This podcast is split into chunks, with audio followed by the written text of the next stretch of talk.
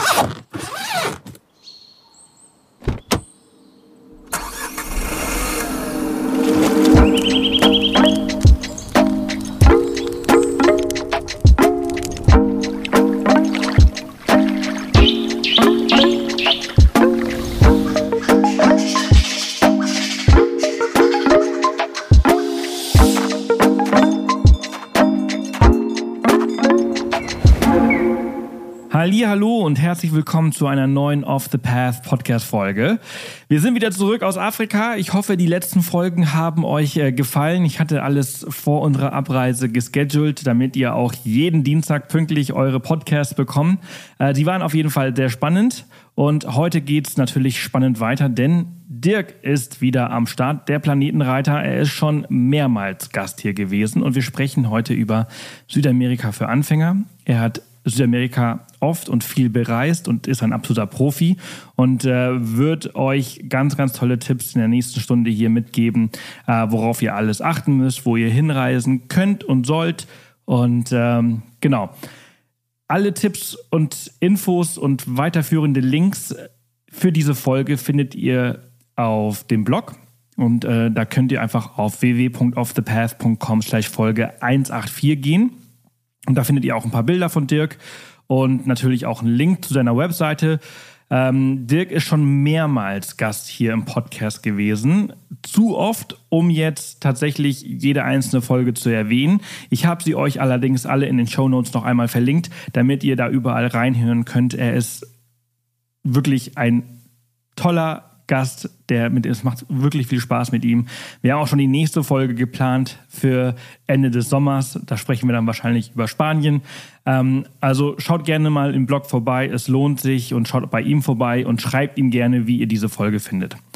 Genau. Ansonsten, wie kurz erwähnt, wir sind zurück aus Afrika und äh, entsprechend steht gerade ganz viel Arbeit vor uns. Wir haben in den letzten drei Wochen, wir waren in Namibia, Südafrika und Botswana unterwegs, ein neues Podcast-Konzept tatsächlich entwickelt. Die erste Folge ist geschnitten und hört sich richtig, richtig gut an. Die ersten Leute sind begeistert, die sich das angehört haben. Das kommt demnächst, freut euch drauf. Was auch außerdem kommt, es ist ein Member-Bereich, arbeiten wir gerade dran. Mit, ähm, da könnt ihr euch dann die Folgen als äh, Mitglieder ähm, ohne Werbung anhören für einen kleinen Mitgliedsbeitrag, aber es gibt natürlich auch noch viele weitere tolle Benefits. Das macht alles erst Sinn, wenn diese neuen Folgen, wenn dieses neue Konzept erst online ist. Aber ich wollte es euch schon mal sagen, beziehungsweise ich wollte mir selbst in der Öffentlichkeit ein bisschen Druck machen, denn jetzt muss ich liefern.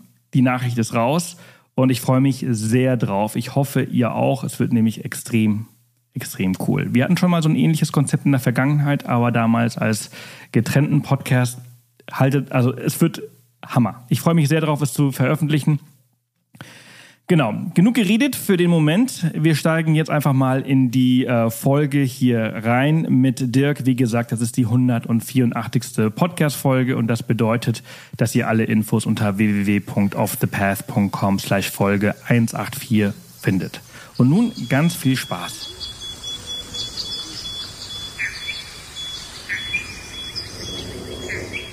Dirk, mein Lieber, schön, dass du da bist. Ja, vielen Dank für die Einladung. Wir haben gerade ganz kurz schon, äh, bevor wir angefangen haben aufzunehmen, darüber gesprochen und waren schockiert, wie lange es her ist, dass wir das letzte Mal gesprochen haben.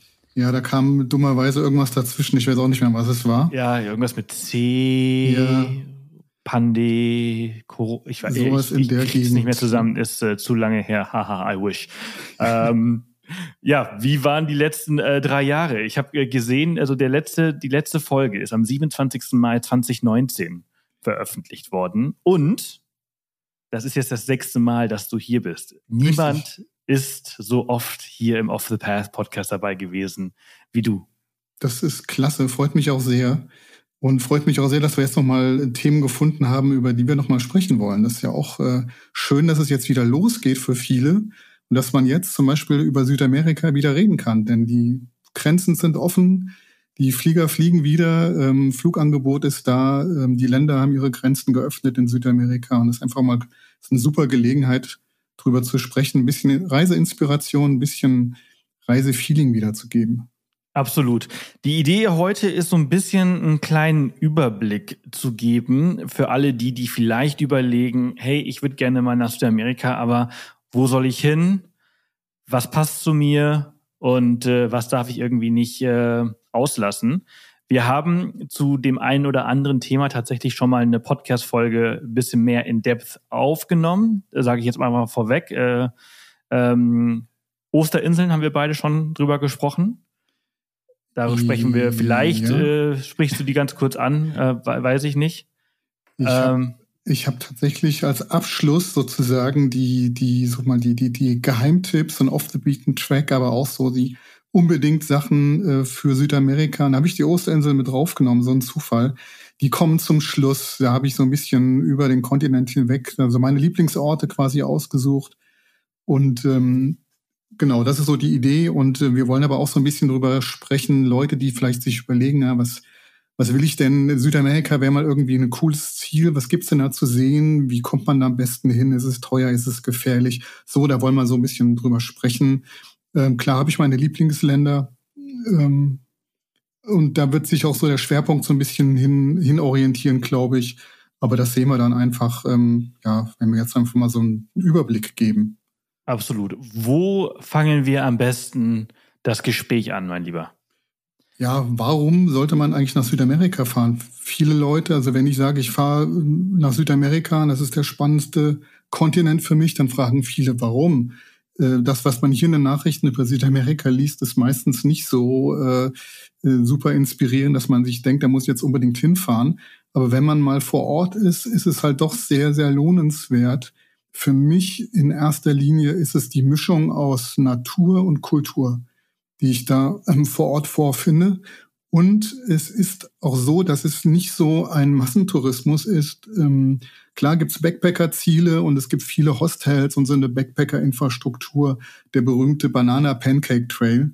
Ähm, aber den gibt's in, Süd in Südostasien, glaube ich, ausgeprägter und in Südamerika kann man tatsächlich, wenn man jetzt nicht unbedingt von Machu Picchu spricht, aber von anderen Zielen, ist man doch relativ oft, ähm, sind es keine Massenziele. Das heißt, ich habe hier eine tolle Mischung aus äh, Natur, Kultur, Städten, Naturräumen, die nicht so überlaufen sind wie in Europa oder in Nordamerika oder in Südostasien. Absolut. Das, Tatsächlich ja. äh, reisen die meisten halt irgendwie, also Banana Pancake Trail kenne ich noch von früher. Das ist halt irgendwie so Thailand, Malaysia, mhm. äh, Kambodscha, Vietnam.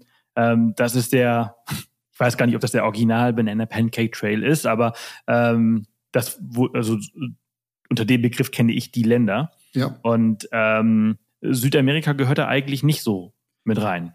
Ja, es gibt, man kann äh, sagen, es gibt schon so ein, so ein bisschen den Kringo Trail, den gibt es äh, in Südamerika schon. Das sind halt so, so, so Ziele, wo, wo viele Backpacker hinfahren. Die sind auch in Mittelamerika relativ stark zu finden. Guatemala, und, und äh, Costa Rica und so, die gibt es schon. Äh, die gibt es natürlich auch in Südamerika, aber es ist relativ leicht, dort äh, tolle Ziele aufzusuchen, die, die wirklich ähm, unikat sind, weltweit einzigartig und wo nicht so viele Touristen sind. Ähm, die auch gar nicht so bekannt sind. Machu Picchu kennt jeder, aber zum Beispiel äh, den größten Lehmziegelbau der Welt den kennt keiner. Der steht in Peru in der Wüste. Ähm, das sind die spannenden Ziele, finde ich, ähm, die, über die es sich lohnt zu sprechen. Spannend, werden wir jetzt gleich machen. Äh, dafür bist du da. Äh, welche Länder würdest du sagen, eignen sich jetzt ganz besonders für jemanden, der zum allerersten Mal nach Südamerika ähm, reisen möchte? Ich würde, ich würde verschätzen, Guyana ist vielleicht noch nicht so ein gutes Anfängerland oder vielleicht doch? Ja, also ähm, warum nicht, kann ich da nur sagen. Also ich war selber in den Guayanas noch nicht. Es äh, gibt drei Guayanas. Ähm, die sind auch nicht spanischsprachig, ähm, interessanterweise. Es ist äh, Guayana, äh, Französisch Guayana und Surinam. Die habe ich so ein bisschen rausgelassen, stehen bei mir noch auf der Bucketlist. Ähm, da gibt es relativ, ähm, die sind relativ klein und ähm, haben nicht so die super ähm, Ziele. Es ist mehr so ein Naturreisen, glaube ich, die einen dahin führt. Ähm, und für mich, sag mal jetzt, wir reden über das klassische Südamerika, also Spanisch sprechend plus Brasilien, wo sie so eine Art Portugiesisch reden.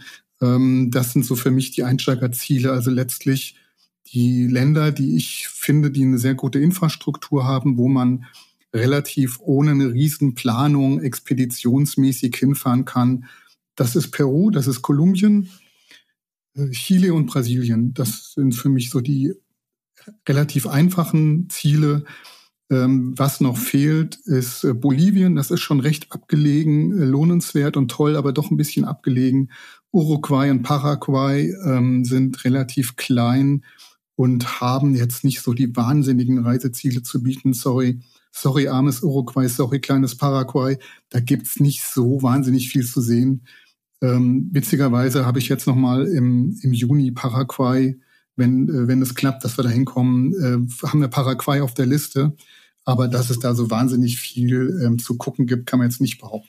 Kurzum, die, die klassischen Einsteigerländer sind Peru, Kolumbien, Chile äh, und Brasilien. Da habe ich im Prinzip genug Auswahl, um mal für zwei Wochen in eines der Länder zu fahren. Man kann die natürlich alle verbinden, wenn man genug Zeit, Geld und, und Lust hat. Aber mein Tipp für einen Einsteiger wäre tatsächlich, also sich ein, eins dieser vier Länder auszusuchen und da zwei oder drei Wochen zu verbringen. Ähm, mhm. Fun, genau. Fun Fact: Paraguay ist das einzige Land Südam äh, Südamerikas, das nicht an der Küste liegt. Ja, das, äh, ich habe, äh, wie gesagt, wir wollen jetzt hinfahren im Sommer und dann habe ich geguckt, was gibt's denn in Paraguay, was kann man sich dann so angucken. Ähm, äh, ja, es ist jetzt, hat nicht wirklich so wahnsinnig viel bemerkenswerte äh, historische oder natürliche Ziele. Der Pantanal ist eine spannende Sache, um das nochmal gleich zu sagen, zum Thema Naturräume. Ich habe in Südamerika wahnsinnig spannende Naturräume, ähm, die, die wirklich ähm, toll sind. Der Pantanal gehört dazu, das ist ein Riesensumpfgebiet. Ich glaube, das größte Sumpfgebiet der Erde ähm, in, in Brasilien und, und Paraguay. Das ist ein tolles Ziel da in der Ecke, aber sehr abgelegen. Ähm, da kommt man so ohne weiteres und ohne nochmal einen Support sich vor Ort zu suchen, einen Veranstalter, der einen da mit dem Boot durch die Gegend fährt, kommt man da nicht hin. Mhm. Ähm, äh, ich nochmal, um nochmal andere Naturräume äh, zu erwähnen für die Südamerika, die wirklich spannend sind und die, die äh, besonders sind, ähm, sind natürlich die Berge, die Anden, die gehen tatsächlich von der Nordspitze Kolumbiens bis äh, runter nach, ähm, nach Feuerland. Da gibt es wirklich wahnsinnig viel zu sehen. Ich habe äh, den Regenwald und den Amazonas als Naturräume, die sich zu besuchen lohnen, die man auch als Anfänger durchaus besuchen kann. Ähm, in Peru, in Kolumbien und in Brasilien wäre das. Ich habe äh, Patagonien, äh, ist ein spannendes Ziel in Argentinien und in Chile. Ich habe Feuerland. Ich habe diverse Wüsten. Ähm, es gibt die Atacama-Wüste natürlich, die ist relativ spannend. Es gibt die peruanische Küstenwüste, das darf man nicht vergessen. Der äh, früher die Entdecker, die haben immer gesagt, ähm, sie segeln an der grünen Küste Südamerikas entlang. Und wenn die Wüste beginnt, dann wissen sie, dass sie in Peru sind. Ähm, das finde ich auch, ist ein sehr spannendes Areal, sich das mal anzugucken. Es gibt so nicht, ähm, wüsste ich so weltweit. Und ich habe natürlich noch ähm, so, so äh, sehr exzentrische Gegenden wie den Salade Uyuni, so ein ausgetrockneter Salzsee. Und ich habe noch ganz Das ist in Bolivien, ne? Das ist in Bolivien und das liegt auf 4000 Meter Höhe. Das ist nochmal so ja. der, der, die, die Besonderheit an der ganzen Geschichte. Und ich habe natürlich wahnsinnig viel Meeresküsten äh, und Inseln, die, die, die besonders sind die Galapagos-Inseln, ähm, die Osterinsel, aber ich habe auch so eher so unbekannte Highlights wie äh, die Halbinsel Valdez in Argentinien, wo ich am Strand zwei Meter neben Seeelefanten stehen kann. Ähm, das macht es auch sehr spannend. Und das gibt's ähm, auch so in der Form nur in Südamerika. Deswegen bin ich ganz froh, dass du da bist, weil ich könnte dir über all diese Dinge nichts erzählen. Ich kann dir ein bisschen was über Patagonien erzählen, da war ich und äh, in Ecuador. Ähm, aber that's about it. Und äh, du hast so viele tolle äh, Sachen erwähnt, auf die ich selber total Bock habe und äh, hoffe, dass ich da irgendwann nach diesem ganzen Theater, den wir jetzt die letzten zwei Jahre äh, durchgemacht haben, hinkommen. Ähm, Du hast gerade den Amazonas auch angesprochen. Da haben mhm. wir tatsächlich auch eine äh, eigene Folge mal ja. zu aufgenommen. Äh, ja. Wenn ich mich sogar recht äh, erinnere, ja. ist das die allererste gewesen. Also das genau. ist boah lange her. Wird das irgendwie so 2017 oder so gewesen sein? Genau. Ähm, das äh, werden wir jetzt hier nicht ansprechen, weil man kann sich einfach die Zeit nehmen und sich diese Folge komplett selbst äh, anhören. Aber gibt es ähm, von diesen Naturräumen, die du gerade so angesprochen hast. Und es ist immer so schwer, dieses zu vergleichen. Aber wir sind ja jetzt gerade hier ein bisschen über einen Überblick zu geben und da muss man ja auch so ein bisschen ähm, ranken, wenn man, auch wenn es mhm. unfair ist. Ich weiß, dass es unfair ja, ist, aber man gibt ja. den Leuten ja so ein bisschen eine, eine, Anleitung, was sie sich vielleicht anschauen sollten. Gibt es etwas, was du sagst, so, ey, das, das ist mir so sehr in Erinnerung geblieben, das sollte man auf jeden Fall machen, wenn man kann? Also der Amazonas ist schon, der Amerikaner würde sagen, mindblowing. Ähm, ich komme ja vom Rhein. Ich dachte, bevor ich im Amazonas war, dass der Rhein ein großer Fluss ist. Nachdem ich im Amazonas war, denke ich, der Rhein ist ein Rinnsal. Ähm, das ist wirklich spektakulär. Äh, wer die Chance hat, den Amazonas zu sehen, sollte das wirklich tun.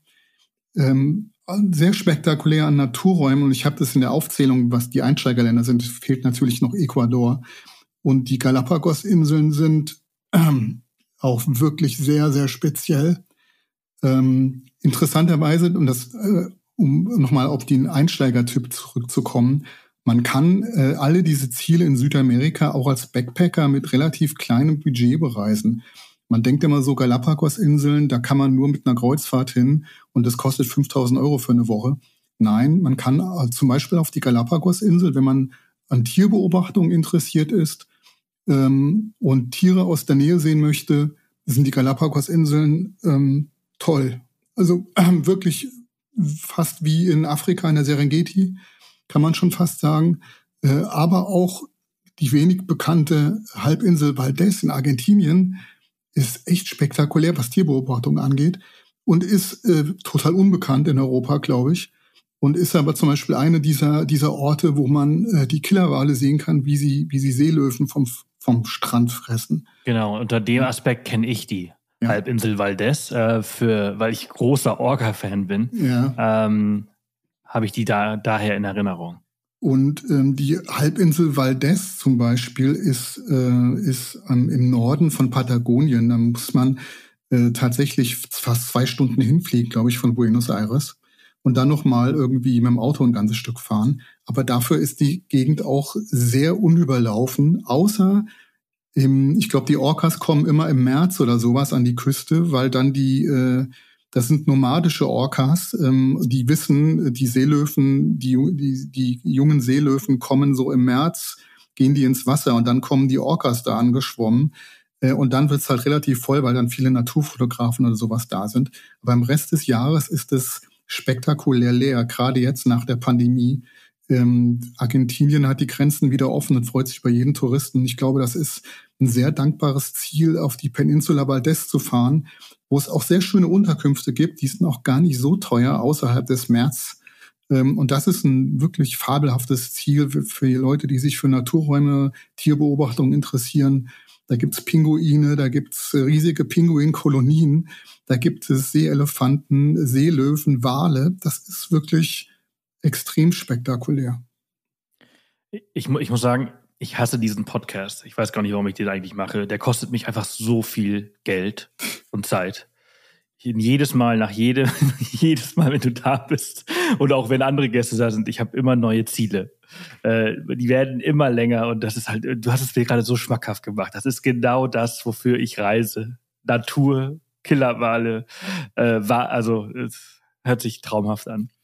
Du hast äh, gerade ganz kurz die Galapagos angesprochen mhm. äh, und da wollte ich eben ganz kurz, da bin ich gerade nicht zugekommen. Äh, wir haben dazu tatsächlich auch eine Folge, ähm, Galapagos on a Shoestring. Ähm, die haben wir, das ist sehr, sehr lange her tatsächlich. Dieser Podcast, der gibt's ja auch schon seit 2016 mhm. und ich weiß jetzt nicht, welche, welche Folge das ist, aber mit Karina Stöve habe ich damals einen Podcast aufgenommen ähm, über dieses Thema für alle, die es interessiert. Auch hier nach dieser Folge wäre das vielleicht etwas, was ihr euch danach anhören könnt. Ähm, du hast äh, weil, äh, die Halbinsel Valdez angesprochen. Ähm, mit dem Flieger hast du gerade, glaube ich, gesagt, drei Stunden von Buenos Aires äh, entfernt.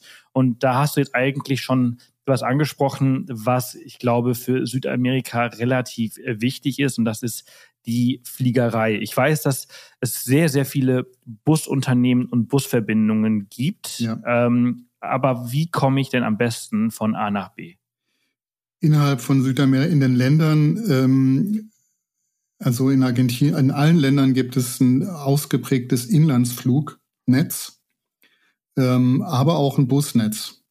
Dann ist immer so eine Frage, eh, weniger Geld, weil die Inlandsflüge sind tatsächlich nicht so teuer in vielen Ländern, ähm, dass man jetzt mit dem Bus fahren muss. Die Busse sind manchmal genauso teuer wie die Inlandsflüge. In Peru oder in Kolumbien gilt es auf jeden Fall. Der, der Faktor ist Zeit. Äh, wie viel Zeit habe ich? Äh, wenn ich viel Zeit habe, nehme ich einen Bus und wenn ich es ertragen kann, dass ich äh, einen Tag im Bus sitze oder zwei Tage, dann ist der Bus echt spannend, glaube ich, um auch Leute da kennenzulernen, denen zu quatschen, ein bisschen zu verstehen, warum fahrt ihr jetzt mit dem Bus. Ähm, ansonsten ist in Südamerika in allen Ländern ähm, ist es ziemlich einfach, Inlandsflüge äh, zu buchen und mit Inlandsfluggesellschaften von A nach B zu kommen die Entfernungen sind teilweise halt schon sehr groß. Und wenn man jetzt so Standard, sag mal, Lima nach Cusco, äh, witzigerweise gibt's auf meinem Blog relativ viele Nachfragen nach einer Zugverbindung zum Beispiel. Die gibt's aber nicht.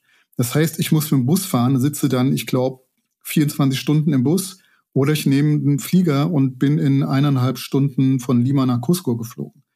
Das ist immer so ein bisschen ähm, der Punkt. Ähm, generell ich bin jetzt in vier oder fünf Ländern äh, Inlandsflüge geflogen. Ähm, das ist super organisiert in Südamerika. Das ist so ein bisschen die Vorurteile, ja, die man, die viele haben, dass das chaotisch ist oder gefährlich oder schlecht organisiert. Äh, das Gegenteil ist der Fall. Es ist äh, wunderbar organisiert, teilweise sogar ähm, sehr viel besser als in Europa. Kann aber auch vielleicht daran liegen, dass man oft eher eine Geschwindigkeit bei den Sicherheitskontrollen hat als eine Sorgfältigkeit. Aber dafür ist es halt nun, nun mal auch Südamerika, ja. Ähm, da geht's halt oft schnell und da geht's auch oft robust zutage. Aber die Organisation auch an so Flughäfen wie Cusco oder wie Lima oder Bogota ist, ist super. Ist ähm, wirklich sehr gut. Und ich kann auch ähm, alle möglichen Inlandsflüge bei den großen Fluggesellschaften, die es in jedem Land gibt, es gibt, ähm, kann ich online äh, sehr einfach buchen. Also ist völlig problemfrei ähm, Empfehlungen für Fluggesellschaften. Es gibt zwei große in Südamerika, die LATAM und die Avianca. Die LATAM ist die größte Fluggesellschaft. Die ist ungefähr so groß wie die Lufthansa vom, äh, von der Flotte und von den Leuten, die sie transportiert. Die ist in allen Ländern äh, im Prinzip aktiv, äh, Inlandsflüge als auch zwischen den Ländern ähm, und auch als Zubringer von Europa aus ist die LATAM äh, eine der Fluggesellschaften, die man nehmen kann. Und die Avianca, das ist äh, äh, Kolumbiens äh, Flag Carrier, ist auch eine super Fluggesellschaft. Äh, die fliegt auch inland in Kolumbien, ähm, in einigen anderen Ländern, das ist jetzt pandemiebedingt nicht mehr. Aber ich habe oft noch so Local Heroes oder Billigfluggesellschaften wie die Viva Air in Peru und Kolumbien. Ähm, und es gibt auch ständig neue Fluggesellschaften, witzigerweise, ähm, die äh, als Startup dann anfangen und äh, sehr ambitioniert und professionell dann Flugbetrieb aufziehen. Das ist, ähm, sorgt dafür, dass die Preise relativ überschaubar sind und ich kann in jetzt in Peru oder in Kolumbien äh, durchaus einen Inlandsflug für 100 Euro eigentlich fast immer bekommen auf den sagen wir, Standardstrecken. Ähm, äh, was weiß ich, Bogota, Medellin oder Medellin, Cartagena kann ich ähm, sehr easy zwei, zwei äh, Tage im Bus sitzen oder halt zwei Stunden im Flugzeug. Das ist ja mal so ein bisschen, ähm, ja, muss man, muss man halt wissen, wie, wie viel Zeit man hat und was man ja, ja. möchte. Zeit, Zeit ist ja schließlich auch Geld, ne? Also wenn du ähm, halt nur 14 ja. Tage Zeit hast, dann äh, überlegst du dir, ob du nicht äh, vielleicht doch den Flieger nimmst, statt äh, zwei Tage im Bus zu sitzen. Und es ist tatsächlich sehr angenehm, wie ich finde, das Fliegen in Südamerika. Ich habe äh, bei mir im Blog äh, jeweils für Peru und für Kolumbien relativ ausführliche ähm, Seiten, wie man, was es da zu beachten gibt bei den Inlandsflügen, aber kurz gesagt eigentlich nichts. Das ist wie in Europa. Ähm, äh, Sicherheitsstandards, Flughäfen sind top. Ähm, es ist sehr angenehm immer, die, die Fluggesellschaften sind top. Also eigentlich kein, muss man sich keine Gedanken drüber machen. Das sollte jetzt keinen an, davon abhalten, nach Südamerika zu fahren. Ähm, das, ähm, das Problem ist so ein bisschen, äh, viele Orte, Machu Picchu zum Beispiel, komme ich nicht hin ohne einen Inlandsflug. Oder halt die zwei Tage Busfahrt. Ähm, mhm. Das gilt für fast alle so ein bisschen spannendere Orte, ähm, koloniale Städte in Kolumbien, Cartagena de Indias, komme ich im Prinzip, wenn ich aus Europa komme, nicht ohne Inlandsflug hin. Also das, ähm, das muss mir halt schon klar sein, äh, dass man nicht, äh, sag mal jetzt nach Peru fährt und zwei Wochen in der Gegend um Lima bleibt. Dafür bietet das dann zu wenig und ich muss mich schon vor Ort bewegen. Auch wenn ich jetzt zum Beispiel ein sehr tolles Ziel in, in Peru ist so der Norden von Peru. Wer so ein bisschen sagt, na Machu Picchu, das sind mir zu viele Leute, ich fahre mal woanders hin, wo es ein bisschen leerer ist. Äh, wenn ich in der Nord, nach Norden, in der Norden von Peru möchte, muss ich auch fliegen. Ähm, ja. Weil ich, weil ich sonst, äh, ja, ich kann da mit dem Bus hinfahren, gerade in Peru oder in, in Argentinien, aber die Strecken sind einfach zu groß. Wenn ich von Buenos Aires nach Patagonien mit dem Bus fahre, ich glaube, da sitze ich vier Tage im Bus.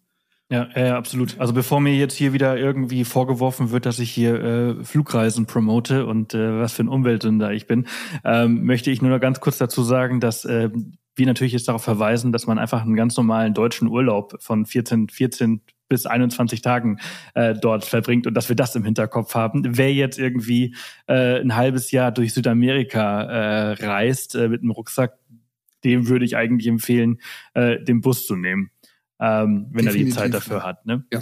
Also ähm, das mal so kurz äh, zwischendurch oder vorweg ähm, oder hinterher, wie auch immer. Ja, kann man auch mal verweisen, dass man seinen CO2-Ausgleich natürlich auch vornehmen kann, wenn man da geflogen ist pro Flug. Absolut, genau. Ähm, genau. Ich habe ein Konto bei Atmosphäre, kann man glaube ich mal nennen, ähm, wo man das ähm, sehr schön ausrechnen kann, ähm, auch vergleichen kann und dann tatsächlich ähm, den CO2 ähm, vornehmen kann, mache ich eigentlich seit einiger Zeit für alle Flüge. Ja, ja, machen wir ähnlich. Ähm, auch jetzt, wenn wir nach Afrika äh, reisen, dann äh, wird auch noch mal alles ähm, ähm, über die verschiedenen, wir machen das über KLM direkt. Mhm. Genau, also gibt viele Möglichkeiten. Ja, ich bin halt auch ein Flugfreak. Ich, ich liebe Fliegen. Ähm, mich interessieren die so exotische kleine Flughäfen halt auch sehr. Da bin ich, äh, habe ich schon eine Schwäche für, muss ich zugeben. Gerade in Peru gibt's äh, Flughäfen, von denen hat man noch nie gehört, äh, wo man hinfliegen kann. Tarapoto oder Trujillo, solche Orte. Finde ich immer klasse, sowas mal auch zu erleben. Ähm, ist für mich auch ähm, Spaß bei der ganzen Angelegenheit. Ja. Ja. Nutzt du dann äh, App in the Air, um das alles so schön visuell anzeigen zu lassen, welche Flüge, wie du von wo, ne, wohin genommen hast? Ja, ich habe das Flightradar immer dabei auf dem Handy und wenn ich dann mal irgendwo sitze und äh, dann kann ich immer gucken, wo das Flugzeug auch herkommt. Ich, ich lebe ja in der Einflugschneise vom Flughafen Frankfurt, um es mal zu sagen, und sehe die Flieger äh, jetzt auch immer hier vorbeifliegen und kann dann guck dann ab und zu mal gerne, wo der hergekommen ist. Das ist äh, äh, kann ich nicht verhehlen, dass da, dass ich da Spaß dran habe, ja. Ja. Äh, an, an Flügen erkennt man ja auch so ein bisschen so die Preisentwicklung aktuell. Ähm, Kerosin wird extrem teuer. Hast ja. du da einen Überblick, inwieweit sich die Preise in Südamerika äh, hinsichtlich der Pandemie jetzt verändert haben? Du planst gerade ähm, Paraguay, hast du gesagt, für den Sommer. Äh, und weißt ja jetzt ungefähr wahrscheinlich schon nachgeschaut, was kosten die Flüge dorthin, was kostet ja, das da vor Ort? Ich habe Morgen noch mal geguckt. Ähm, Tatsächlich ist es so, dass die Flüge von Europa nach Südamerika, es gibt ähm, von Deutschland aus, die Lufthansa fliegt nur drei Ziele in Südamerika direkt an. Ähm, Sao Paulo, Rio und Bogota mhm. in Kolumbien. Ähm, ich denke mal, dass die meisten über mit der Iberia oder so über Madrid und so fliegen, ne? Ja, ich schätze auch. Also Iberia und KLM sind eigentlich so für aus Deutschland, Schweiz, Österreich mit die, äh, die besten Flugverbindungen nach Südamerika. Ich habe einfach mehr Auswahl. Die fliegen mehr Orte an als die Lufthansa. Ähm, und ich muss dann in Madrid umsteigen. Das ist aber ähm, sehr zu empfehlen, genauso wie Amsterdam ist ähm, überhaupt kein Ding. Ähm, beide Flughäfen sind top. Ähm, und ähm, die haben auch teilweise sehr, sehr gute Preise ähm, im Sinne von, dass es preiswerter ist als mit der Lufthansa. Ich habe heute Morgen mal geguckt, tatsächlich ist die Preisentwicklung nicht sehr schön nach Südamerika. Das ist halt kein so ein Massenziel wie Südostasien oder Nordamerika. Es sind relativ wenig Fluggesellschaften. Mit anderen Worten, die Preise sind ziemlich hoch. Ähm, nach Lima ähm, komme ich momentan kaum unter 1000 Euro. Wow, ähm, das ist schon echt eine ja, Hausnummer ja, heutzutage. Ich habe hab die Preise für den Sommer gerade mir angeguckt. Das ist echt äh, sehr unschön. Ähm, ich kann immer versuchen, es gibt Optionen natürlich noch, ähm, dass man über Nordamerika fliegt. Da kriegt man manchmal ein Schnäppchen, muss dann halt in den USA umsteigen zum Beispiel. Was aber auch nicht so schlimm ist, wie man, wie man vielleicht denken möchte. Ähm, die Option habe ich auch. Ich kann über die Karibik fliegen oder über Mittelamerika. Da gibt es auch oft über Mexiko oder über Panama ganz gute Preise. Dann steige ich halt in Mexico City oder in Panama City um. Das geht auch. Es gibt, ähm, es ist hilfreich, ähm, das Thema Flüge. Ähm, wenn man über so einen Flugprovider ähm, äh, geht wie Momondo oder Skyscanner, das sind teilweise nur so Standardverbindungen ähm, drin. Und die spannenden Flugverbindungen über Mexico City, über Panama oder über Sao Paulo oder so, über so einen Hub zu gehen, die sind da oft nicht drin. Äh, meine Empfehlung ist immer, wenn man sich ein Ziel ausgesucht hat, einfach mal gucken auf der Wikipedia-Seite des Flughafens Lima zum Beispiel, auf der englischsprachigen Seite. Da finde ich alle Fluggesellschaften, die momentan nach Lima hinfliegen und kann dann auf der Seite der Fluggesellschaft schauen, ob ich den Flug nicht da besser bekomme. Das funktioniert sehr einfach, das ist mein Standardtipp, wenn Leute fragen, wie, woher weiß ich denn, welche Fluggesellschaft nach Lima, nach Bogota oder nach Sao Paulo fliegt. Ich gehe auf die Wikipedia-Seite vom Flughafen, auf die englische und da ist dann meistens unter Passagierverbindungen zu sehen, äh, welche Fluggesellschaft von wo aus dahin fliegt. Hm, ich, ich mache das immer ein bisschen komplizierter. Ich, schaue immer die Ankünfte des Tages oder der, der nächsten Tage mehr an und ja, schaue, ob da irgendwas dabei ist, äh, ja. was ich kenne. Aber das, das kostet natürlich ein bisschen mehr Zeit. Aber es ist ein sehr, sehr guter Tipp. Und ähm, du hast jetzt gerade auch noch Amsterdam ähm, angesprochen. Also finde ich ehrlich gesagt ein, einer meiner liebsten Flughäfen in Europa, weil die super effizient, super, ja. du hast da einfach alles. Ähm, da Zeit zu verbringen, macht einfach Spaß. Ähm, man kann natürlich auch Air France äh, bietet relativ viele Flüge nach Südamerika, glaube ich, auch an über ja. Charles de Gaulle. Ja. Ähm, auch, auch super. Ähm, aber wenn, wenn ich könnte, würde ich tatsächlich immer mit, mit dem Blauen fliegen. Ja. Äh, ich habe mal jemanden gehört, äh, der gesagt hat, er würde nicht mit dem äh, mit der KLM fliegen, weil ihm zu viel Blau in, in, im Flieger KLM, ist. KLM ist eine Aber super, ich finde die geil. Ist eine super Fluggesellschaft, die ähm, wirklich ähm, auch jetzt zum Beispiel von Frankfurt aus, ich glaube um 7 Uhr morgens geht da ein Flieger nach Amsterdam, dann habe ich, der geht nicht mal eine Stunde, dann habe ich eine Stunde aufenthalten, kann um 10 Uhr nach Lima oder sowas fliegen und bin dann nachmittags in Lima. Das ist eine super Flugverbindung. Die Iberia hat so ähnliche Flugzeiten. Nach Madrid brauche ich ein bisschen länger, aber das geht auch sehr easy. Ähm, wer nach Brasilien möchte, da gibt es über äh, Lissabon die meisten Flugverbindungen von Europa aus. Mhm, mit der, äh, TAP. TAP. Da kann ich auch in, kann ich auch einen Gabelflug sehr, sehr gerne machen, dass man nach Rio fliegt und von Sao Paulo zurück oder von äh, Fortaleza oder sowas oder Salvador de Bahia zurück. Das geht mit der TAP sehr gut. Ähm, wäre sowieso mein Tipp, wenn man, ähm, äh, wenn man nach Brasilien zum Beispiel fährt, dass man einen Gabelflug macht, Kolumbien geht das auch, dass man nach Bogota hinfliegt und von Cartagena oder sowas zurück. Das geht aber zum Beispiel von Peru schon nicht mehr. Ähm, Würde, äh, geht das, ist das ein Tipp, geht das denn zum Beispiel, keine Ahnung, dass man nach äh, Quito fliegt und von ähm, Peru wieder zurück? Das geht. Dann muss ich natürlich irgendwie, so. ja, das, das geht. Ähm, mit Iberia, mit KLM auch. Ähm, da muss ich natürlich dann irgendwie von Quito nach, ähm, nach Lima kommen oder nach Peru kommen. Ähm, aber innerhalb, ähm, es gibt, was oft in den Reiseblogs steht, was man nochmal erwähnen müsste, es gibt keine Südamerika-weite Billigfliegerfluggesellschaft, so wie Ryanair in Europa, gibt es nicht. Es gibt preiswerte Flieger, billig sogenannte äh, Low-Cost-Carrier, die gibt es pro Land. Die fliegen auch jetzt zwischen Chile und Peru oder zwischen äh, Peru und Kolumbien, aber die gibt es nicht äh, südamerikaweit. Mhm. Ähm, was das Fliegen auch relativ teuer macht. Wer hier ge gewohnt ist, von Frankfurt nach äh, Paris für 50 Euro zu fliegen, das kann man haken in Südamerika. Das ist nicht so preiswert. Ja, ja, aber das war's, das war's aber auch noch nie, ne? Also es ist, ja. ist vorher nicht gewesen und das wird halt in Zukunft auch jetzt nicht, nicht wirklich äh, besser. Ähm, ja. Wir sind jetzt schon bei dem, bei dem Thema Kosten und äh, natürlich sind Flug und äh, ja, Anreise und Reisekosten ein großer Teil. Aber wie schaut es denn vor Ort für weitere Ausgaben aus? Was kosten Hotels und Hostels? Was kostet äh, Busverbindungen oder Essen gehen? Äh, kannst du uns da ein bisschen was zu sagen? Das wird wahrscheinlich auch von Land zu Land auf diesem riesen Kontinent, ist ja genauso wie, äh, weiß ich nicht, eine Mahlzeit in, äh, auf Mallorca kostet äh, weniger als in Oslo. Äh, auf jeden Fall ist das da so ähnlich. Ähm, wobei die Oslo- und Zürich-Preise gibt es da, glaube ich, nicht so. Ähm, also Flugkosten haben wir gesprochen, Hotel- oder Unterkunftskosten. Ähm, in, ist natürlich ähm, ist preiswerter als in Europa, möchte ich mal ad hoc sagen. Ähm, wenn ich mit dem Rucksack unterwegs bin und in ein Hostel gehe und dann im Dormroom schlafe, also im, im Mehrbettzimmer, dann gibt's das in Peru ab 10, 15 Euro, in entlegenderen Gegenden vielleicht auch mal für 20 Euro. Das ist so, würde ich sagen, geht's los. Ich komme auch für 40, 50 Euro in einfachen Hotels sehr gut unter. Es gibt in allen Ländern sehr schöne Hotels, ähm, sehr gute Hotels, so im Vier-Sterne-Bereich. Die kosten dann so 80 bis 100 Euro für ein Doppelzimmer inklusive Frühstück. Das ist so, das sind so die Kosten, mit denen man da rechnen kann. Ähm, Essen gehen kommt drauf an. Da ich ja schon sehr lange Vegetarier bin, kann ich jetzt nicht sagen, was ein Steak in Argentinien kostet. Ich kann aber sagen, dass man als Vegetarier sogar in Brasilien und Argentinien was zu essen findet. Ähm, das heißt, es gibt immer eine ganz gute Auswahl. Ähm, es gibt überall italienische, asiatische oder vegetarische Küche.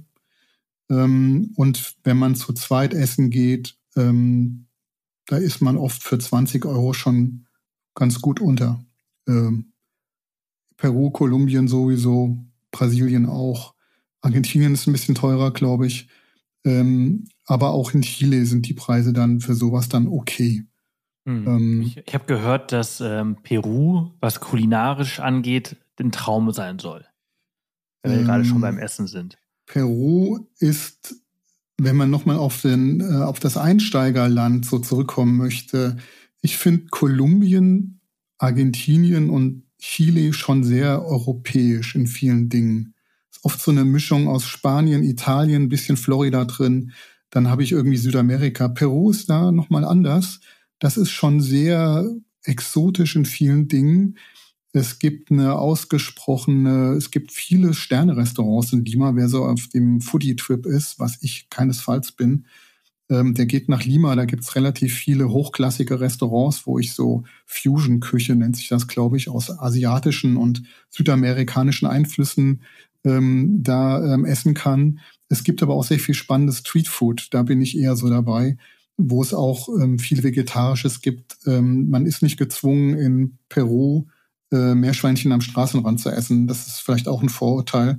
Es gibt, ähm, wenn man in einfachen Restaurants in Peru, wo auch die Locals hingehen, kann ich tatsächlich für, für drei Euro oder so ein gutes Essen bekommen. Ähm, da ist jetzt nicht unbedingt ähm, Top-Fleisch dabei, das ist vielleicht eher vegetarisch, aber es sind dann was weiß ich, es ist Quinoa, es sind Bohnen, es ist so, ähm, was mit Ei oft gerne gemacht wird. Da ist das, da kann man ähm, einfaches Essen in Südamerika kriegt man an jeder Ecke. Das ist meistens sehr gut. Das äh, und ist nicht sehr teuer. Also man mhm. kommt da eigentlich. Ähm, äh, ich hatte da noch nie, also wir hatten noch nie Probleme, was das Essen angeht. Ähm, und auch so diese Montezumas Rache ist äh, relativ selten, möchte ich mal sagen. Es erwischt einen immer mal, ähm, dass man dann zwei, drei Tage flach liegt. Er hat äh, auch mich schon tatsächlich, ähm, aber ähm, das ist sehr selten. Also diese, ja, aber das, das diese ist, Angst, diese Angst möchte ich auch nehmen. Ja, das ist ähm, weniger als man denkt. Ja, absolut. Das möchte ich, also das ist, es kann immer mal passieren, aber es können halt auch immer verschiedene äh, Faktoren sein, die da eine Rolle spielen. Ne? Ja. Also muss auch nicht immer unbedingt das Essen sein. Ähm, aber ja, ist, was du gerade gesagt hast zu, zu Chile, äh, dass es sehr europäisch ist. Also ich fand zum Beispiel, ich war total überrascht über Santiago de Chile. Ähm, was für eine europäische und moderne Stadt. Sieht aus wie Mailand oder so eine Mischung aus Mailand und Paris oder ein bisschen, ein bisschen Wien noch drin. ähm, ja, ist sehr europäisch. Ja. Das, da war ich total fasziniert, also fasziniert und überrascht, äh, weil ich es einfach überhaupt nicht erwartet habe. Ja, Madrid sieht äh, in, in, vielen Ecken sieht Santiago de Chile wie Madrid oder wie so eine Valencia, so eine, so eine alte spanische ja. Stadt irgendwie ja. aus, ja. Ja, ja, ja. So, aber es ist halt eben, also sie hatte, da gibt es ein Viertel, wahrscheinlich irgendwie das Bankenviertel, ich, ich weiß nicht, so würde ich es einfach mal einschätzen, wahnsinnig modern. War, also wirklich, so eine moderne und, und, und, und saubere Stadt habe ich äh, selten gesehen. Und äh, dann läufst du ein paar Kilometer weiter und dann bist du halt in einem ganz anderen Viertel unterwegs äh, was auch wieder ein bisschen spanischer aussieht. Äh, und äh, ja, total, total geil. Ähm, Städte ist nochmal so, so ein Thema. Viele Leute interessieren sich für Städte. Ich nicht so. Ich auch ich nicht, auch die, ja, ich finde auch die südamerikanischen Städte, die sind für mich eher so der Eingangspunkt und von da reise ich meistens relativ schnell weiter. Ähm, in Lima ähm, bleibe ich bleiben wir meistens direkt am Flughafen, fliegen am nächsten Tag weiter und fahren nach Lima gar nicht mehr rein.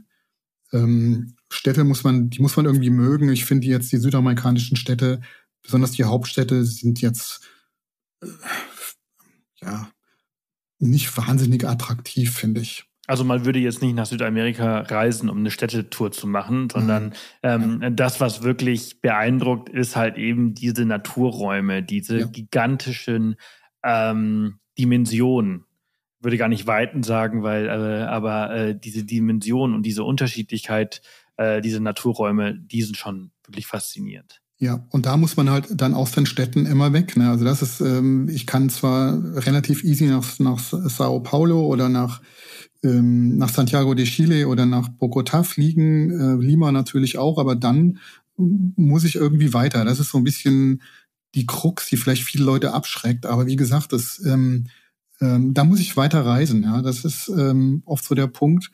Ähm, die dritte, der, der, die, am dritten Tag geht die Reise los, hat äh, Helge Timmerberg mal gesagt. Das finde ich ein äh, sehr witziges äh, Aperçu eigentlich. Das ist einer der bekanntesten deutschen Reiseschriftsteller und ich habe mir so ein bisschen angewöhnt, auch am zwei Tage irgendwie in der Stadt zu bleiben, anzukommen auf dem Kontinent äh, eigentlich nicht viel zu machen ähm, und dann am dritten Tag geht's dann weiter. Das finde ich äh, ist, eine, ist eine schöne Art. Ähm, so ein bisschen ankommen, akklimatisieren, ähm, an sich ans Essen gewöhnen, an die Sprache ähm, und dann geht's weiter. Sprache Absolut. ist vielleicht noch ein Punkt. Ja. Aber äh, nochmal ganz kurz, bevor wir Sprache akklimatisieren, ist äh, für mich jetzt erstmal der nächste Punkt. Denn äh, akklimatisieren muss ich mich in äh, Städten wie Cusco äh, auf jeden Fall. Denn wenn ich irgendwie aus weiß ich nicht, Bremen oder Hamburg komme, mhm. äh, dann bin ich diese Höhe da nicht gewohnt. Äh, richtig. Ähm, akklimatisieren ist, ist ein Punkt. Ähm, Gerade im Hochland, äh, in Bolivien, Ecuador, als auch in Peru. Da geht, die, ich, da geht die Reise wahrscheinlich erst am fünften Tag so richtig los. Äh, richtig, und man sollte vielleicht auch nicht direkt von, von Null, also von Lima nach Cusco ist eine harte Sache.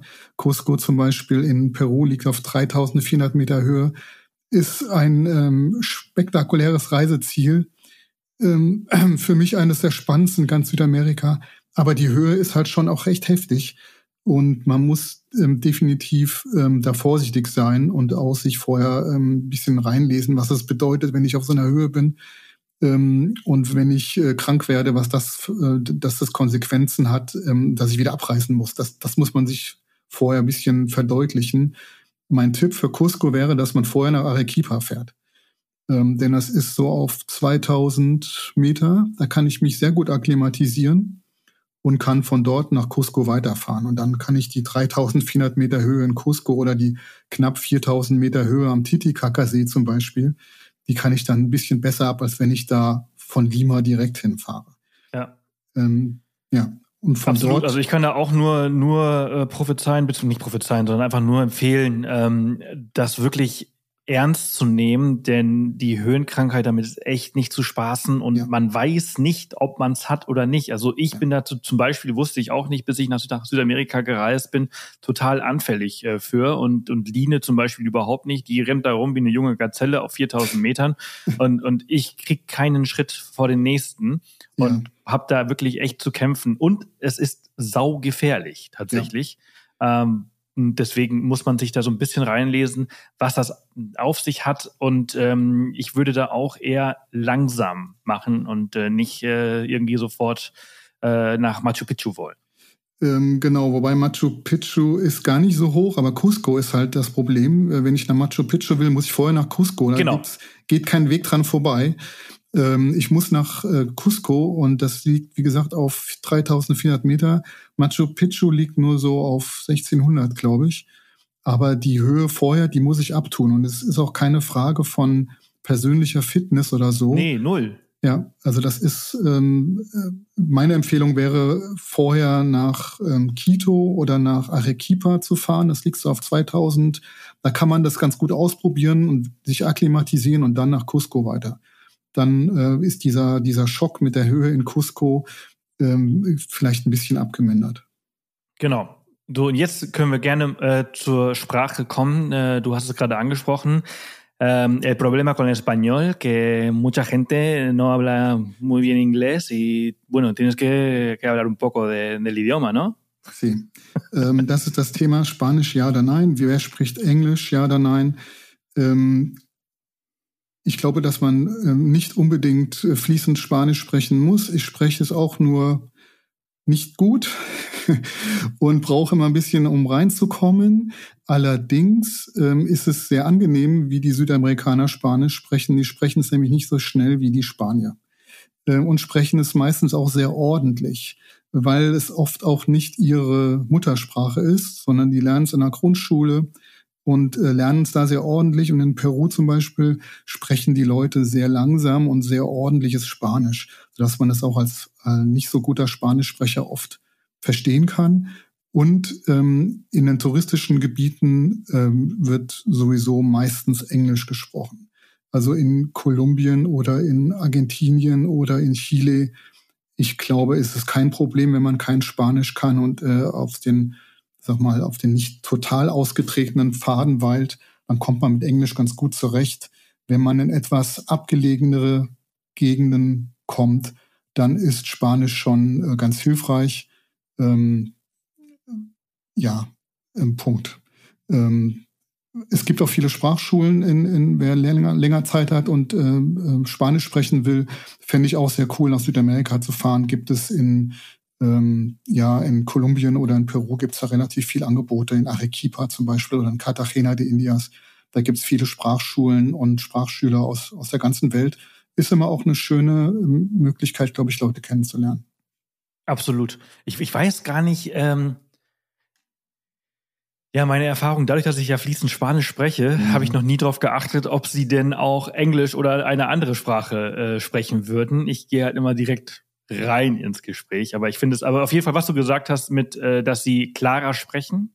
Äh, es fällt mir deutlich leichter, einen ähm, Lateinamerikaner zu verstehen, egal ob er aus Argentinien oder aus Costa Rica kommt, ähm, wie einen Andalusier oder einen Kanaren. Äh, ja, ähm, ich war ja letztes Jahr äh, in Spanien für einen Roadtrip relativ lange und ähm, in Kastilien wird so schnell Spanisch geredet, das ist echt hart. Das ist zwar, ähm, oder in Madrid, ja, das ist wirklich sehr viel schwerer, als wenn man jetzt in, ins Hotel nach Lima kommt. Da kann man auch mit relativ äh, einfachem Spanisch, so wie ich das spreche, kommt man da ganz gut zurecht. Äh, man will ja keine philosophischen Diskussionen mit den Leuten führen, sondern geht ja dann um einfache Dinge des Reisens. Wann fährt der Bus nach da? Wie lange fährt der? Was kostet der? Das kriegt man meistens äh, ganz gut hin, auch mit, mit, mit kleineren Spanischkenntnissen. Und wie gesagt, in äh, den touristischen Zentren ähm, jüngere Leute, die sprechen alle Englisch. Also ja. das ist eigentlich kein Problem. Das heißt, äh, das fehlende Spanisch sollte auch niemanden zurückhalten, nach, nach Südamerika zu fahren. Ähm, meine Erfahrung ist, dass, dass Sprache oft auch wirklich maßlos überschätzt wird. Und die menschlichen, menschliche Kommunikation kriegt man auch äh, ohne die passende Sprache oft hin. Vor allem ist die eigentlich sehr, sehr interessant, wenn man sich mal auf so ein Thema einlässt, wenn man, wenn man, wenn man Sprache nicht mehr nutzen kann, wie man dann kommuniziert. Ja. Ich liebe das. Ähm, es ist ja eigentlich wie wenn man mit Kindern zum Beispiel auch kommuniziert. Es ja. ist einfach eine ganz andere Art und Weise und eine viel intimere, äh, ja, bessere würde ich vielleicht nicht nennen, aber es ist, es ist besonders. Genau, und so, ich die nicht komplexen Dinge, da kann man sich, kann man kommunizieren. Äh, und das geht, auch wenn es jemand ist, der äh, indigener ist, der in der Mitte vom Amazonas-Regenwald lebt. Ähm, die menschliche, so man Basis, der Basisaustausch funktioniert über alle Kulturen hinweg. Ja, ja, absolut. Ähm, lass uns doch vielleicht weitermachen und den Leuten ein bisschen die Angst nehmen vor Bandenkriminalität, Drogentourismus, die äh, reisen vielleicht auch alleine als Frau durch, durch Südamerika. Ähm, was sind die Gefahren und Risiken und haben wir vielleicht auch einfach nur zu viele Filme geschaut? Ähm, ich glaube schon, dass das so ist. Noch ein Hinweis zum Thema Finanzen unterwegs. Ja. Ähm, es gibt äh, genug Geldautomaten im ganzen Kontinent. Wenn ich allerdings jetzt am, Ende des, des Regenwaldes irgendwo bin, dann vielleicht nicht mehr. Äh, das heißt, äh, ich muss mir vorher klar werden, dass ich Bargeld einstecken muss. Und äh, zweiter Tipp, äh, europäische EC-Karten funktionieren nirgends. Ähm, hm, das, das steht zwar ja das kann sein, dass die mal funktionieren, aber ich würde nicht damit rechnen und darauf zählen. Das heißt, ähm, der, der Standardtipp, den ich immer gebe, man braucht eine Kreditkarte. Für, äh, wenn ich individuell reise in Südamerika, brauche ich eine Kreditkarte, besser zwei. Eine Visa, eine Mastercard. Ähm, warum welche Automaten Geld ausgeben oder nicht, ist ein Mysterium. Ähm, es, es gibt, ich verstehe es manchmal selber nicht, die können das Cirrus-Zeichen dran haben, das Visa-Zeichen, das Mastercard-Zeichen. Ich krieg trotzdem kein Bargeld raus. Dann, dann wechsle ich die Kreditkarte, nehme eine Visa oder meine Frau hat eine andere Visa, die geht dann. Ähm, es, ist, ähm, es ist erratisch, ähm, aber die Regel ist, EC-Karten funktionieren nicht und besser eine, noch besser zwei Kreditkarten dabei haben, mit denen man Bargeld an Automaten ziehen kann, weil in Banken gehen oder so, das ist alles viel zu kompliziert. Ähm, und ich kann auch eigentlich überall mit Kreditkarten zahlen. Ähm, ich brauche keine Dollar mitnehmen, außer nach Ecuador, da ist das äh, Währung. Und es gibt auch genug Wechselstuben an Flughäfen. Wenn ich ankomme, gibt es fast äh, immer, wo das Gepäck ausgegeben wird. Oder wenn ich umsteige, es gibt in jedem großen Flughafen in Südamerika Wechselstuben, wo ich Bargeld umtauschen kann. Also das ist alles kein Problem. Hm. Ähm, ist bei uns übrigens auch so. Also ich glaube, wir haben, wenn wir reisen, ich würde sagen, vier oder fünf Kreditkarten äh, dabei und mal funktioniert die DKB, dann funktioniert ja. die DKB nicht, dann ist es die ja. Commerzbank, ja. dann funktioniert irgendwie eine andere. Das ist wirklich äh, ähm, komisch ist, und interessant. Ja, ist sehr interessant, aber wie gesagt, es steht oft in in Reiseführern drin, dass die Cirrus-Karten funktionieren, also auch die EC-Girokarten. Aber meiner Meinung nach stimmt das nicht. Die funktionieren eigentlich nirgends. Ähm, das kann man echt vergessen ähm, und sollte sich nicht darauf verlassen, dass man vielleicht Glück hat. Ja. Hast du äh, aktuellen Überblick, und ich, ich habe ihn ehrlich gesagt nicht, ähm, welche die aktuell beste Kreditkarte für Reisende ist? Ich glaube, die DKB ist es eigentlich schon lange nicht mehr, oder? Ähm, Außer wenn man, wenn man, wenn man Passivkunde ist. Die haben ja das ja so ein bisschen umgestellt. Ja, ich empfehle die Seite von gehmalreisen.de. Ja. Ähm, die haben eine super Webseite, wo das mit den Kreditkarten erschöpfend draufsteht. Ähm, ich glaube, also für mich, ich habe eine, eine, eine Lufthansa Miles and More Karte, weil da halt auch Versicherungen drauf sind, die sehr praktisch sind, wenn man unterwegs ist.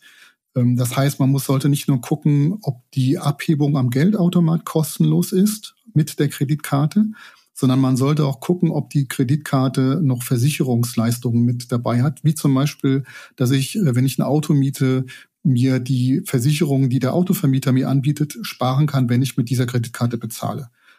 Das ist oft auch noch ein Faktor, den ich äh, erheblich finde, wenn man unterwegs ist.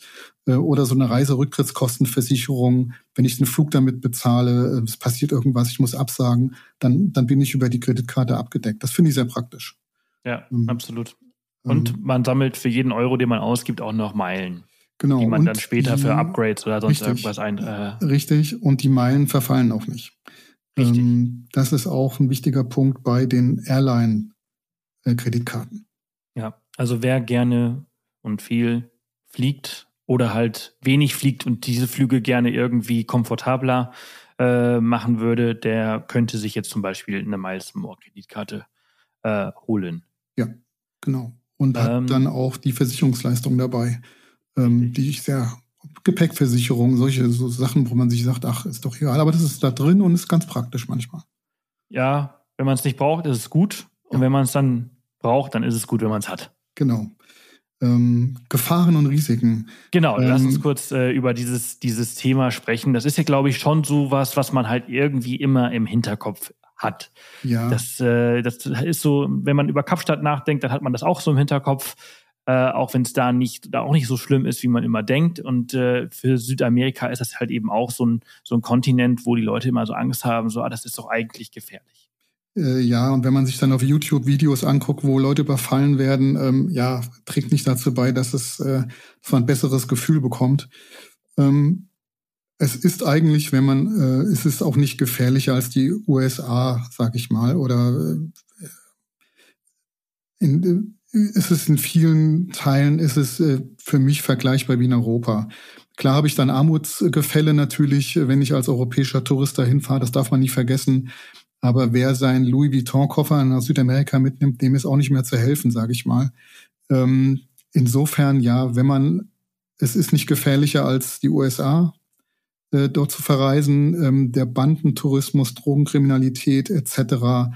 ist meistens eher nicht in touristischen Zentren zu finden in Südamerika. Ähm, es gibt da gefährliche Gegenden an Landgrenzen, wo man aber normalerweise auch nicht so unbedingt hinkommt. Ähm, und es gibt sehr abgelegene Gegenden in Peru oder in Kolumbien, wo noch äh, Rebellengruppen und ich weiß nicht was sind, wo man aber normalerweise auch nicht hinkommt. Das heißt, wenn ich jetzt auf touristischen Pfaden unterwegs bin, dann ähm, und ich normale Sicherheitsregeln einhalte, wie nicht mit den dicken Goldketten um den Hals durch die Hut im Ghetto gehen, dann ähm, sollte mir nichts passieren. Ähm, äh, und letztlich, ähm, also die Regel, die, die wir haben, meine Frau und ich, ist, ähm, wir verreisen so, dass wenn wir alles Gepäck verlieren oder abgenommen bekommen, dass das nicht schlimm ist dass ähm, und wir eine Plastiktüte dann mit einer Plastiktüte weiterverreisen können. Das ist so die die Regel. Ähm, mussten wir zum Glück noch nie anwenden, aber das ist, glaube ich, so ähm, eine ganz, ganz gute Regel, äh, um sich auf ja Eventualitäten einzustellen. Ähm, ich kann mir überhaupt nicht vorstellen, dass man in Cusco in der in der in der Altstadt überfallen wird oder in äh, in Cartagena de Indias. Aber es ist ähm, doch, äh, kommt doch, wenn man sich so ein bisschen durchliest, ähm, wird eher so Petty Crime, nennt der Amerikaner das, also so Taschendiebstähle und sowas. Das, das kann einem schon mal passieren, ja. An Bushaltestellen ähm, kommt das relativ oft vor. Ja, also das ist tatsächlich auch das, was ich so höre. Wenn ich, wenn ich mhm. mal höre, dass etwas passiert, ähm, dass der, dass man halt irgendwas gemacht hat um es halt irgendwie so ein bisschen zu provozieren. Ne? Man hat vielleicht die Uhr ein bisschen zu krass gezeigt oder die Kamera rausgeholt, den Leuten das gezeigt. Und ehrlich gesagt, wenn mir mal was passiert ist, und dann ist es eigentlich tatsächlich bisher immer in Europa gewesen, dann habe ich aber vorher halt irgendwie meine große Kamera gezeigt, bevor ich sie mhm. weggepackt habe, bevor sie mhm. geklaut worden ist oder in mein Auto eingebrochen worden ist. Ja. Und ähm, der gesunde Menschenverstand den man halt ab und zu auch mal eben abschaltet. Ich, ich genauso. Ich bin auch einfach nur Mensch und ab und zu denke ich nicht drüber nach, wenn ich irgendwo am Strand bin und denke, ach, jetzt filme ich diese Szene mal eben kurz. Ja, hätte ich nicht machen sollen. Ähm, aber äh, dann passieren solche Dinge. Ja, es heißt, vorsichtig sein, ähm, gesunder Menschenverstand hilft immer und halt keine Wertsachen whatsoever mitnehmen. Ähm, dann ähm, sollte es relativ ähm, äh, okay sein. Ähm, ich habe tatsächlich auch noch nirgends kritische Situationen erlebt. Ich bin aber auch sehr vorsichtig generell, was sowas angeht. Äh, wenn man auf der Straße ist, wirklich ähm, offenen Augen ähm, herumlaufen und wenn man dann mal falsch abbiegt und in der falschen Nachbarschaft landet, dann sollte man sich relativ schnell wieder verdrücken. Das ja. geht halt auch äh, pass passiert, ja. Wenn man viel läuft, äh, zu Fuß viel unterwegs ist, dann kann das schon mal vorkommen, ja. Mhm. Ja. Okay. Ähm, was für Reisearten bieten sich in Südamerika am besten an? Also ähm, es gibt so unglaublich viel. Die größte, das größte Interesse, würdest du sagen, dass Südamerika sich mit dem Auto ähm, anbietet? Ist das Vanlife freundlich? Ähm, ich selber war da noch nie mit dem Van oder mit dem Camper. Ähm, kenne es jetzt von äh, Sunnyside zum Beispiel, die mit, ähm, mit ihrem äh, mit ihrem Jeep durch Südamerika gefahren sind. Defender, was, bitte. Äh, sorry, genau, es ist ein Defender gewesen, ähm, die mit dem Defender durch Südamerika gefahren sind und das war relativ easy, glaube ich. Philipp hat ähm, mir gerade geschrieben. Siehst du? ähm, ich habe sie auch ähm, sehr intensiv verfolgt, ähm, wie sie durch Südamerika gefahren sind. Ähm, und ähm, The Sunny Side heißen die, sind auf YouTube zu finden. Da kann man so ein bisschen das Vanlife sich angucken. Ansonsten Backpacking ist natürlich ein Klassiker bietet sich auch sehr gut an, weil ich halt äh, doch in den meisten Ländern eine, eine gute Traveler-Infrastruktur habe, die ich relativ kurzfristig, kurzfristig und einfach nutzen kann. Mit dem Gabelflug nach Quito und zurück von Sao Paulo kann ich locker drei Wochen im, im Backpack oder vier Wochen oder sechs Wochen per Backpacker verbringen. Das ist ziemlich einfach, muss ich nicht lange was organisieren. Das gilt auch für ähm, Flashpacker. Ähm, die äh, mit einer einem Duffelpack verreisen und vielleicht ein bisschen schöneren Hotels äh, bleiben oder dann auch mal einen längeren Inlandsflug oder einen Flug zwischen zwei Ländern haben. Geht Muss auch man ja übrigens einfach. auch mal ganz kurz, wenn ich dich da unterbrechen darf. Ähm, oh, da kriege ich wahrscheinlich wieder Kritik von den ganzen Hörern. ich unterbreche meine Gäste zu viel. Aber wir führen ja eine Unterhaltung. Ähm, also Südamerika und Flashpacking. Also ich glaube, Backpacking und Hostels gibt es auch sehr, sehr viele und auch sehr viele gute und ausgeze also ausgezeichnete. Ja. Und aber Flashpacking gibt es wirklich richtig krasse, besondere Unterkünfte. Ja. Also das ist ja wirklich wunderschön. Also ich bin ja, ich habe ja noch nicht, nicht so viel gesehen und äh, die Gegenden, in denen ich war, habe ich mich so ein bisschen informiert. So, so Patagonien. Da gibt's Unterkünfte, Alter, da zieht's dir die, die Schuhe aus. Das ist ja, Hammer. Aber auch im Regenwald gibt es wirklich ganz tolle Lodges und so Eco-Resorts und solche ja. Sachen, die äh, ihren eigenen Vogelspinnenpark im Garten haben. Solche richtig coolen Dinger. Ähm, die gibt es in Südamerika auch. Es ist äh, gerade für, für Leute, die, ein bisschen, die so an schönen Hotels sich erfreuen. Ähm, ähm, oder auch in Peru gibt es in so alten Gebäuden, in so kolonialen Gebäuden, in Kolumbien als auch in Peru, als auch in Ecuador richtig tolle Hotels, die in äh, 400 Jahre alten Gebäuden drin sind. Das ist ähm, schon sehr toll. Und auch wer sowas mag, der findet in Südamerika in sehr vielen Ländern wirklich ganz tolle Hotels, Lodges, Unterkünfte, äh, die man, ähm, es gibt auch sehr viel Privatunterkünfte, also ähm, gibt es auch eine riesen Auswahl an wirklich tollen ähm, Wohnungen, ähm, die wirklich auch lohnenswert sind. Also da gibt's auch für, wer ein bisschen mehr Geld ausgeben möchte, tolle Sachen. Ja, absolut. Absolut. Und ähm, es gibt auch noch, wer, wer sich jetzt so sagt, na, ist mir, ich würde schon ganz gerne mal hinfahren, aber ich will da nicht so viel organisieren und das ist mir zu viel Arbeit. Es gibt äh, auch von kleineren Reiseveranstaltern sehr schöne Gruppenreisen, ähm, organisierte Gruppenreisen, die, die kaufe ich halt ein für zwei oder drei Wochen und da habe ich die Flüge mit dabei und die Hotels mit dabei. Ähm, ist auch ähm, für meinen Geschmack ist mir das oft zu teuer, wenn ich das so einzeln aufdrösel. Aber das gibt's natürlich auch sehr schöne Anbieter. Ähm, wenn man da ein bisschen googelt, ähm, teilweise habe ich auch welche bei mir im, im Reiseblog verlinkt, die echt tolle, so kleinere Anbieter sind, die so individuell geführte Gruppenreisen haben, finde ich auch gar nicht so schlecht ähm, mhm. gibt es auch eine große Auswahl ähm, und auch für alle Budgets, ähm, wobei ich die Gruppenreisen teilweise schon, die gehen auch eher so ab paar tausend Euro los, dass man da für relativ kleines Geld, da muss man dann schon als individuell als Backpacker hinfahren, nur den Flug buchen und den Rest vor Ort organisieren. Ja, ja, ja, absolut. Also ich meine, selbst, ich bin ja selber Reiseveranstalter, ähm, weiß, wie viel Arbeit hinter so einer Gruppenreise immer steckt und was man da alles organisieren muss. Äh, und man vergisst halt aber auch tatsächlich, wenn man eine Gruppenreise bucht, dann hat man keine Arbeit. Wenn man als Backpacker unterwegs ist oder als Reisender unterwegs ist und alles selber organisiert, dann hat man richtig viel Arbeit. Ja. Und das wird einem entsprechend abgenommen und das ist das, was man eigentlich am Ende auch bezahlt. Genau. Und das ist aber dann auch ein fairer Deal. Ne? Das muss man halt genau. zu seinem vorher klar sein. Wer Spaß daran hat, die Reise immer irgendwie kurzfristig zu machen und selber zu planen, so wie ich das gerne mache oder mit meiner Frau auch gerne mache, ähm, der, der macht es halt ähm, individuell. Und wer faul ist oder keine Zeit hat oder keinen Bock drauf hat oder sich sagt, warum soll ich mich damit abplagen, der macht das mit, einem, einer Gruppenreise und das ist eigentlich auch toll. Es gibt wirklich auch ein bisschen Gruppenreisen in entlegenere Gebiete, Nordperu oder nach Patagonien. Ähm, da gibt's wirklich sehr viel Auswahl. Ja, Total, kann ich nur, kann ich nur unterschreiben und auch wirklich empfehlen. Also es gibt wirklich sehr, sehr gute, die halt eben nicht nur auf Luxus und teuer und halt irgendwie Marge achten, sondern auf, auf Erlebnisse ja. ähm, und, und tolle Erfahrungen äh, bieten.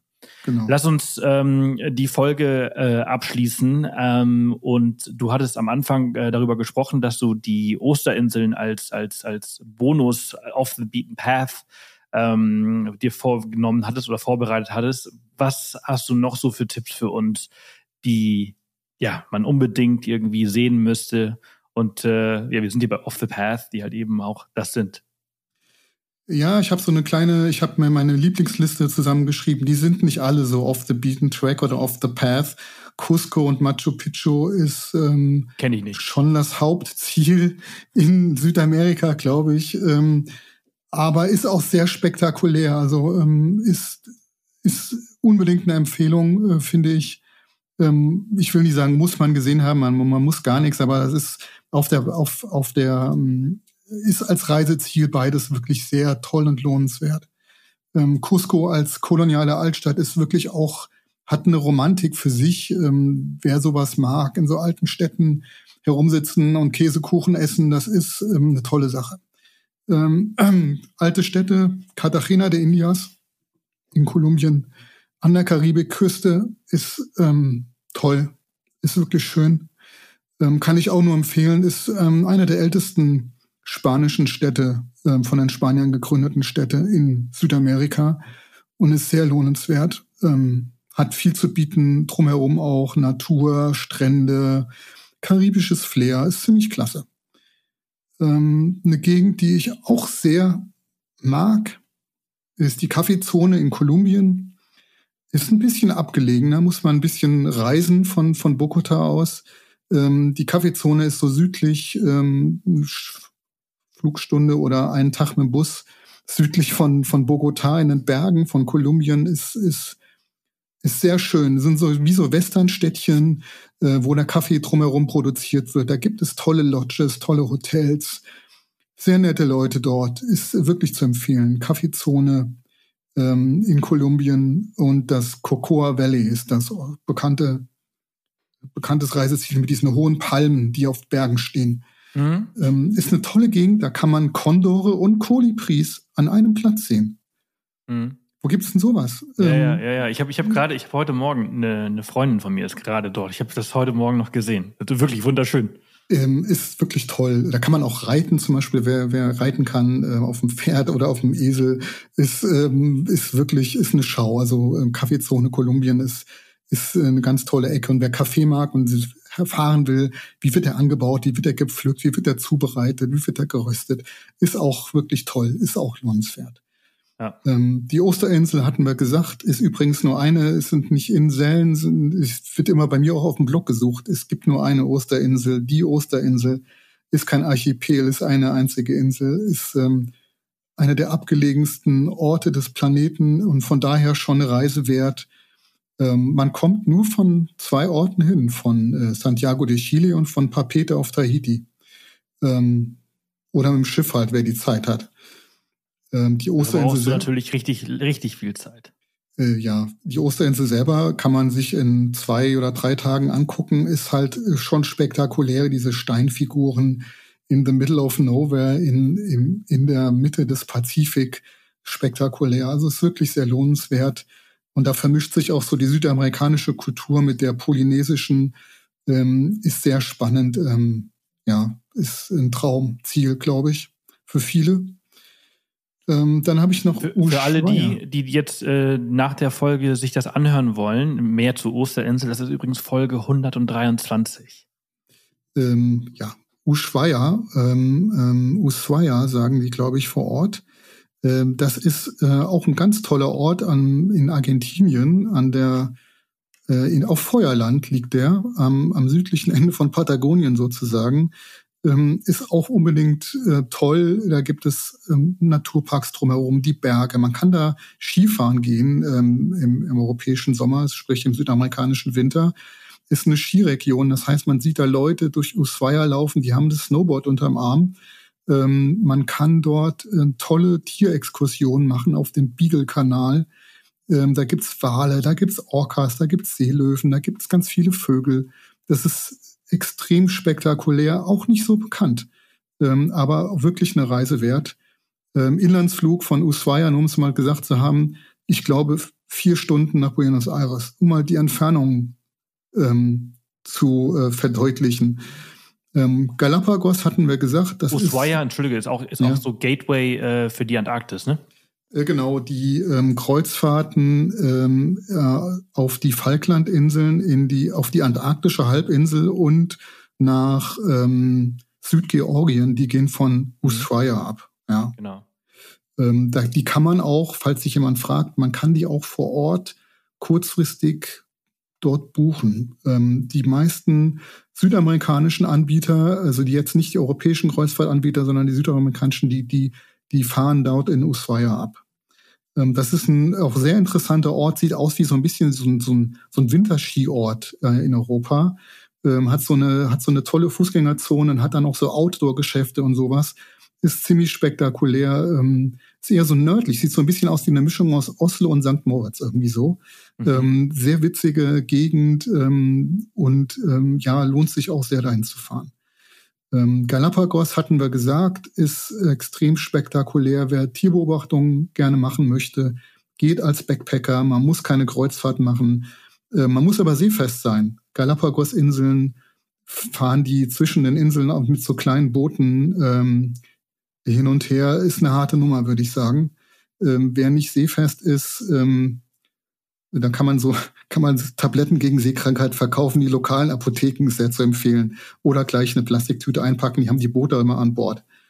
Das spanische Wort dafür ist Bolsita. Ähm, wenn jemand nach der Bolsita ruft, dann wisst ihr Bescheid. Ähm, schon sehr unterhaltsam. Äh, aber wenn man mit so einem Boot zwischen Inseln fährt, so, so drei Stunden auf hoher See, ist, ähm, ist nicht für jeden. Ähm, Amazonas hatten wir besprochen, ist für mich ein fantastisches Reiseziel. Ähm, kann man in Brasilien besuchen, man kann in Brasilien mit dem Boot losfahren am, an der Mündung des Amazonas oder man steigt in Peru in Iquitos zum Beispiel äh, in das Boot und fährt den Fluss runter, äh, geht geht beides, ähm, geht alles äh, individuell zu buchen. Allerdings das Spannende, man kann die Tickets auf den Booten nicht von Europa aus online buchen. Da muss man selber hinfahren, muss in den Hafen gehen, an die Mole und muss gucken, wo man, äh, wo der Verkaufsschalter ist und muss äh, fragen, wann das nächste Boot kommt. Das hat irgendwie auch was sehr Schönes und man kann es nicht so richtig planen. Ja, das hast du damals gemacht, ne? Von Peru ja. bis, bis an die Mündung. Ähm, nee, nicht ganz. Iquitos nach Manaus. Nach Manaus, so war das. Ja. Ähm, wir haben darüber im September 2016, habe ich gerade gesehen, darüber gesprochen. So lange gibt es den Podcast schon. Das ist ja, halt. Ist aber irre. auch ähm, tatsächlich überlegen wir mal nochmal die restliche Strecke von Belém. Ich glaube, Belém ist die Mündungsstadt in Brasilien, bis nach Manaus zu fahren. Und äh, witzigerweise, wer sich nochmal für Abenteuerbücher interessiert, das wäre nochmal ein Lesetipp. Es gibt einen Verrückten, der ist in Amazonas entlang gelaufen. Oh, wow. Ähm, das finde ich, Ed Stafford heißt der. Ähm, der hat ein tolles Reisebuch darüber geschrieben. Der ist tatsächlich von der, einer der Mündungen des Amazonas bis zur, äh, einer der Quelle des Amazonas bis zur Mündung gelaufen am Fluss, also mehr oder weniger am Fluss entlang. Da gibt's ja keinen Weg und Pfad, also schwierig sich vorzustellen. Aber das ist eine tolle, eine tolle Reiseerzählung. Ähm, und dann habe ich noch die äh, Anden ähm, als ähm, spezielles Reiseziel in Bolivien, aber kann man auch in Peru fahren, Cusco oder Arequipa ist ähm, auch sehr toll. Ähm, und in Bolivien habe ich natürlich La Paz und für mich noch ein Bucketlist-Ziel ist Potosi, die Silberstadt ähm, in den Bergen auf 4000 Meter Höhe, glaube ich ähm, war im 17. Jahrhundert einer der größten Städte des Planeten.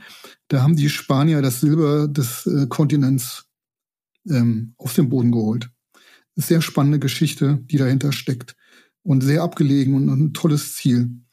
Und so ein Lieblingsziel von mir ist äh, Nordperu. Ähm, ist ein tolles Ziel, weil sehr abgelegen, Ähm, sehr wenig Touristen, aber eine tolle Gegend. Ähm, du hast die Berge, du hast den Regenwald, du hast äh, tolle kleine Städtchen mit, mit einer Altstadt, die aussieht, als ob Francisco Pizarro gerade abgereist wäre, ähm, Cajamarca zum Beispiel. Oder du hast äh, noch ein ganz, ganz tolles Ziel, Cuelap, das Machu Picchu des Nordens auch genannt. Ähm, sehr lohnenswert. Das wären meine, sozusagen meine Lieblingsziele in Südamerika. Unglaub, unglaublich. Es ist äh, irre, was für ein Wissen du über diesen Kontinent hast und was du schon alles erlebt hast.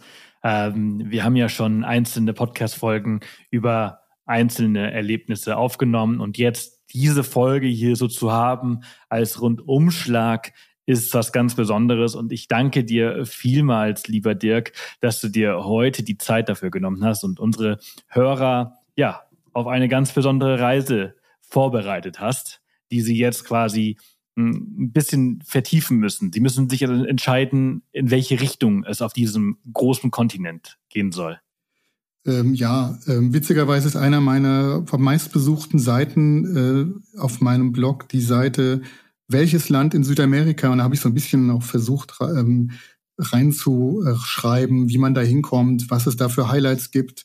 Ist es für Anfänger geeignet? Wie komme ich im Land herum oder so? Das ähm, glaube ich, ähm, beantwortet sich da ganz gut. Und wer, ähm, wer, sie, wer die Seite sucht, glaube wir verlinken die in den Show Notes, ähm, der kann Fall. mich auch gerne, der kann mich auch gerne anschreiben. Und ähm, ich habe relativ viel Feedback bekommen, Sebastian, für unsere Safari-Podcasts. Ähm, da schreiben mich immer mal Leute an, ob ich ihnen eine Safari-Firma empfehlen kann oder so. Also das funktioniert schon, ja.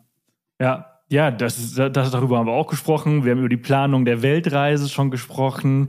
Äh, wir haben äh, Serengeti äh, in Botswana haben wir gesprochen. Also schon einiges. Ja, und da kommen immer wieder mal auch Leute, die mich anschreiben und nach einem Tipp fragen. Das finde ich immer, freue ich mich immer sehr. Schön.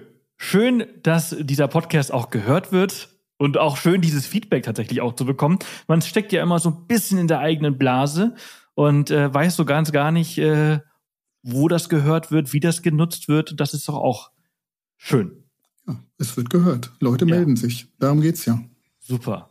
Vielen Dank, lieber Planetenreiter, dass du heute Gast warst. Sehr gerne. Vielen Dank. Ich wünsche dir was. Bis zum nächsten Mal. Servus.